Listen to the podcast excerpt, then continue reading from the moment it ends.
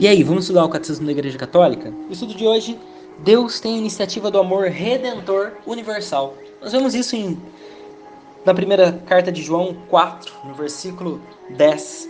Claramente, nisso consiste o amor.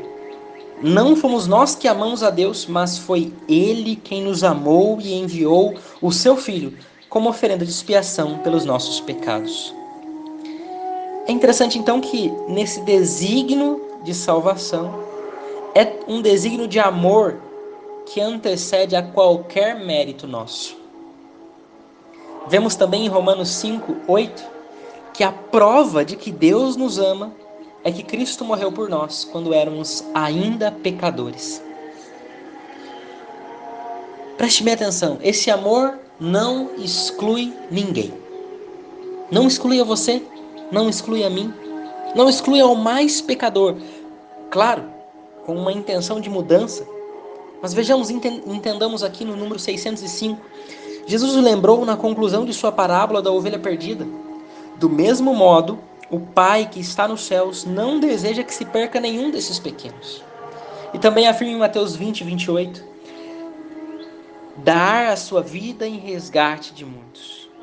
Esse termo ele não é restritivo, ele opõe ao conjunto da humanidade, ele opõe ao conjunto da humanidade a única pessoa do Redentor que se entrega para salvá-la.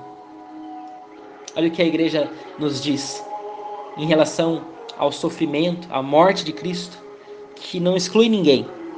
Não há, não houve e não haverá nenhum homem pela qual Cristo não tenha sofrido. Concílio de Kers, no ano 853.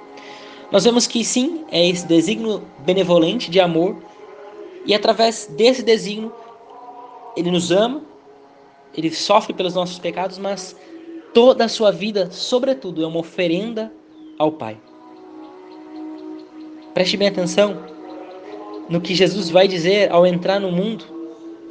Eis que eu vim, ó Deus, para fazer a tua vontade.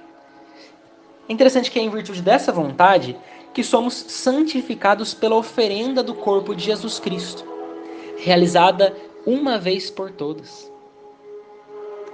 Desde o primeiro instante de sua encarnação, o Filho desposa o desígnio de salvação divino de sua missão redentora.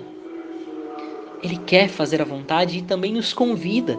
Sim, é um desígnio de amor, nenhum pecador, como todos nós somos, ficamos de fora, mas ele também nos ensina que nós precisamos cumprir a palavra do Pai. Ele vai dizer: O meu alimento é fazer a vontade daquele que me enviou e levar a termo a sua obra. O sacrifício de Jesus pelos pecados do mundo inteiro é a expressão de sua comunhão de amor ao Pai. O Pai me ama porque dou a minha vida.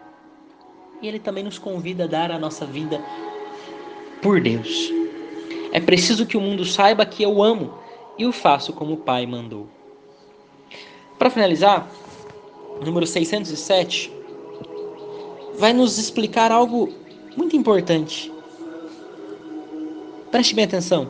Este desejo de desposar o desígnio de amor redentor de seu Pai anima toda a vida de Jesus, pois sua paixão redentora é a razão de ser de sua encarnação. O próprio Jesus pergunta: Pai, livra-me desta hora? Mas ele mesmo diz, João 12, 27, mas foi precisamente para essa hora que eu vim, dizendo no Horto das Oliveiras, que nós possamos fazer a vontade do Pai, entender a nossa missão. Sim, acolher o projeto benevolente de amor, mas, sobretudo, como Jesus, ser todo configurado a Deus.